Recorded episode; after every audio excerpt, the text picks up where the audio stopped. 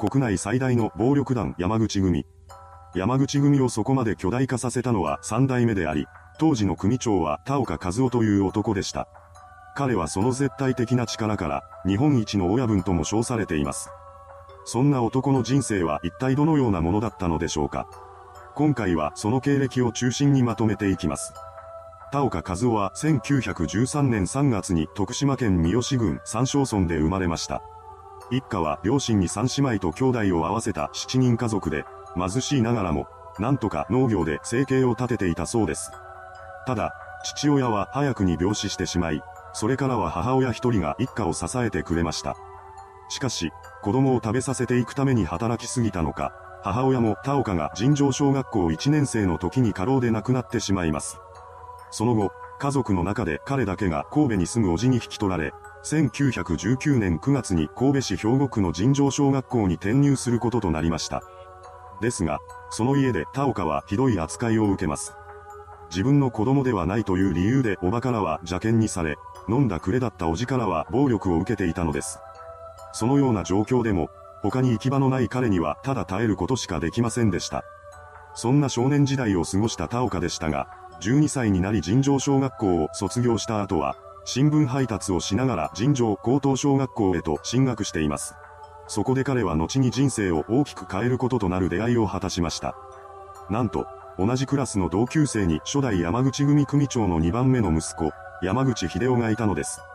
後の2代目山口組組長である山口昇が彼の兄にあたる人物でした。ただ、この時点で田岡が山口組と関わりを持つことはなく、1927年の3月には尋常高等小学校を卒業しています。その後は神戸市生田区の川崎造船所に旋盤見習い校として就職するのですが、2年後の1929年に職場で上司とトラブルになってしまい、それが暴力沙汰に発展したことで退職を余儀なくされました。そうして仕事を失ってからは何かをするというわけでもなく、遊び歩いていたようです。そんな中、高等小学校で同級生だった山口秀夫と偶然再会し、田岡は当時自身が置かれていた状況を話しました。彼の話を聞いた山口は叔父の家を出て山口組の宿舎で暮らさないかと問いかけます。その頃にはすでに山口昇が二代目組長に襲名しており、弟である秀夫も腕っぷしの強い友人として、学生時代に番長だった田岡を欲しがっていました。そうして誘いを受けた田岡はその申し出を受け、極道の世界に足を踏み入れたのです。山口組の宿舎で生活するようになってからしばらくは博打に明け暮れていた彼でしたが、ある日、巨漢に因縁をつけられてしまいます。体格差があるからと言って逃げるような真似はできなかった田岡は男に向かっていきました。しかし相手は柔道4段の強者で、全く太刀打ちできません。それでも絶対に負けるわけにはいかないと、彼は必死に腕を振るいます。すると、偶然にも指先が相手の目に当たり、痛みにもだえた男は走って逃げていきました。この喧嘩をきっかけにして田岡は喧嘩相手の目をつくようになり、周囲の人間からは、まるで熊みたいだと言って恐れられたそうです。一方、当時の組の状況ですが、二代目組長の山口昇がその見事な手腕を発揮して公安事業や相撲の興行などを手掛け、徐々に縄張りを広げていました。そんな中、田岡は1930年頃から山口昇の舎弟である古川松太郎の下で極道としての修行を積みます。そして以前は宿舎に住むだけだった彼も、いつしか組のためを思って生きるようになりました。1932年、幕内力士の宝川が山口昇の舎弟である大関玉錦と祝儀をめぐって口論になり、最終的に喧嘩を売られてしまいます。組としてその喧嘩を買うことになり、兵隊の一人として集められたのが田岡でした。田岡、玉錦を含む4人の襲撃部隊が宝川の部屋へと押しかけ、彼を取り囲んだ上で謝罪するようにと迫ります。しかし、宝川は謝る素振りを見せませんでした。すると田岡が手に持っていたドスを振り上げ、襲いかかります。脅して謝らせることが目的だった玉錦はその行動に慌てふためき、なんとか彼を止めようとしました。ですが怒り狂った彼を止めることはできず、宝川の指2本と額を切りつけてしまいます。そこでようやく宝川自身も脅しだけでは済まないと感じ取ったのか、慌てて玉錦田岡に対して謝罪し、なんとかその場は収められました。ただ、その事件がきっかけで宝川は土俵を去ることになります。それから2年後の1934年、山口組にとって大きな事件が起きました。神戸港で働く労働者の待遇見直しを要求して起こった労働争議の中で、山口昇の射程である西田光一が組合員たちに襲われ、帰らぬ人となってしまったのです。その知らせを受けた田岡は一緒に居合わせた岡木義と共に報復を企て、葬儀本部に乗り込んでいきます。そして田岡はそのままの勢いで組合長に切りかかりました。その後、彼は丘に連れ出されて九州に逃亡しますが、少しして神戸相生橋署に出頭。傷害罪で逮捕・起訴され、懲役1年の実刑判決を受けることとなったのです。そうして神戸刑務所に服役した田岡は1年間の刑期を経て、1935年10月に出所します。晴れて自由の身となった彼は結婚し、1936年1月20日には正式に二代目山口組の組員となりました。やっとのことで組から杯をもらえた田岡でしたが、それから1年1ヶ月後の1937年2月にまたもや事件を起こしてしまいます。山口組の初代組長である山口春吉の射程に暴行を加えた大長正吉を襲撃したのです。さらに、その報復として組に殴り込んできた大長の弟を日本刀で返り討ちにしてしまいました。これによって彼は再び逮捕され、神戸地裁で懲役8年の実刑判決を受けます。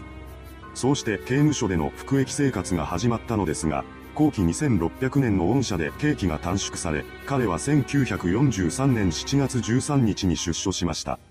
ですが、その前年に二代目組長だった山口昇が亡くなっており、山口組は事実上の解散状態にあったと言います。しかし、組のために戦い、その結果として服役していた田岡が刑務所から出てくると、チリジリになっていた元幹部たちが彼の元に集まってきました。田岡を中心にして組の再建を図り、戦後の混乱に乗じて暴れ回っていた不良外国人から神戸の町を守るために自警団を発足させます。そうした活動を繰り返す中で三代目組長に田岡を推薦する声が高まっていき、1946年10月に晴れて彼は三代目山口組組長を襲名することとなりました。その当時の構成員は30名ほどだったと言います。それまで組の主な収入源は賭博の主催によるものでしたが、次第に競馬などの公営ギャンブルが盛んになっていき、他の収入源を作る必要が出てきました。そこで田岡は園芸工業に進出。また、港で貨物の積み下ろし作業を行う公安2役にも手を出し、神戸港で仕事をしていた15の2役業者で行動会を結成すると田岡は会長に就任しました。さらに1953年1月には船内2役を仕事とする会社、紅葉運輸を設立し、社長に就任。1956年8月には全国の公安2役業者をまとめた全国公安2役振興協会を設立。会長には藤木企業の藤木幸太郎社長が就任し、田岡は副会長兼神戸支部長に就任しました。その上、それらの事業に加えて、芸能や相撲、プロレスなどの興行を行う神戸芸能者の立ち上げも行っており、様々なビジネス分野へと進出を果たしていったのです。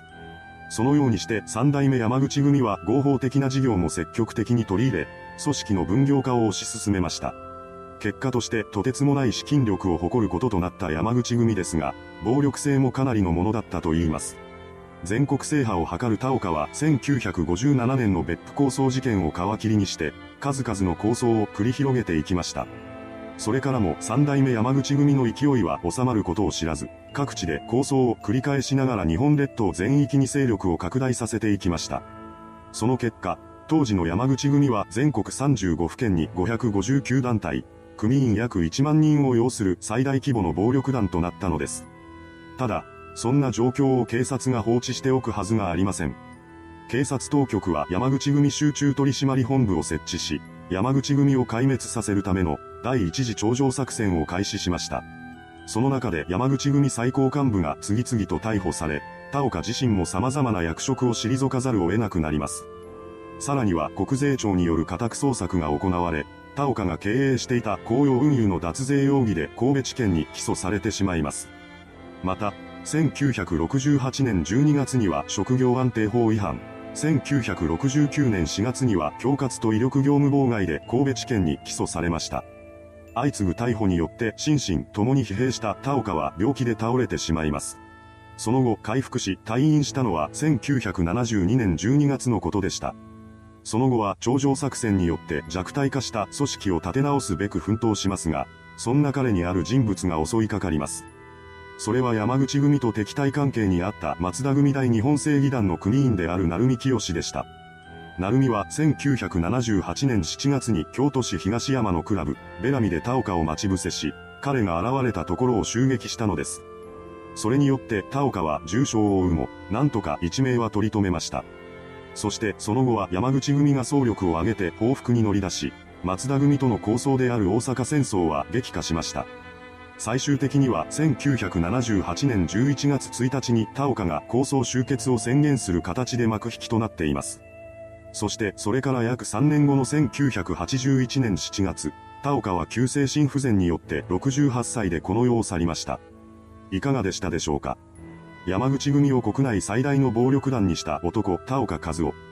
彼の人生をたどっていくと、その暴力性は去ることながら、経営手腕もとてつもなかったことが見て取れます。それではご視聴ありがとうございました。